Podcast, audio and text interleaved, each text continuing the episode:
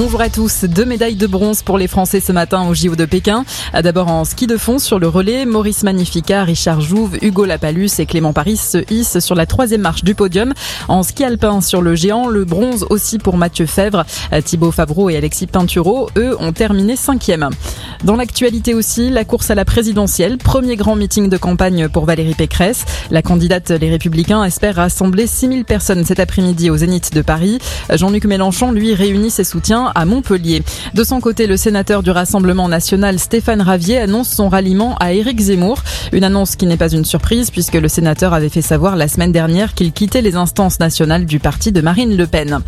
Les convois de la liberté, 81 personnes étaient en garde à vue ce matin après les rassemblements anti-pass et contre la politique du gouvernement hier à Paris.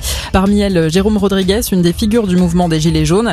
Les autorités enregistrent aussi 513 verbalisations. 32 000 personnes ont manifesté en France selon le ministère de l'Intérieur.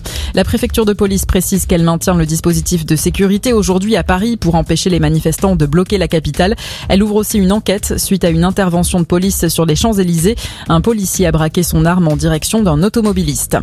La mort d'un homme à Marseille, poignardé dans son immeuble près de la Canebière. La victime serait inconnue des services de police. Les circonstances sont encore floues, mais des jeunes auraient été aperçus en train de prendre la fuite. Washington hausse le ton face à Moscou. Joe Biden a menacé Vladimir Poutine de répercussions sévères et rapides en cas d'invasion russe de l'Ukraine. Un risque d'invasion que nie fermement le Kremlin. Le président russe a qualifié l'attitude de l'Occident sur la crise ukrainienne de, je cite, spéculation provocatrice. Allez, on passe au sport avec le foot, suite de la 24e journée de Ligue 1. Au programme Monaco-Lorient à 13h, Nantes-Reims à 15h, Lens-Bordeaux à 17h05 avant le match de la soirée. Metz-Marseille, ce sera à 20h45. Très bonne journée à tous.